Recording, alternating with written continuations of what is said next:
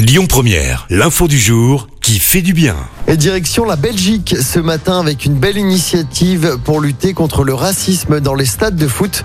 Le club de Bruges a installé 24 000 QR codes dans son stade.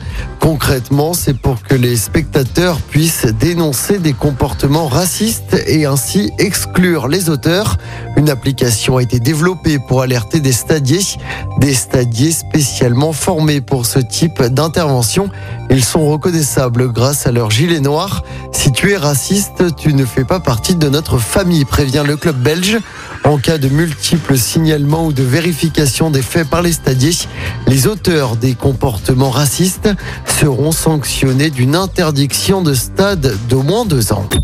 Écoutez votre radio Lyon Première en direct sur l'application Lyon Première, lyonpremière.fr et bien sûr à Lyon sur 90.2 FM et en DAB+.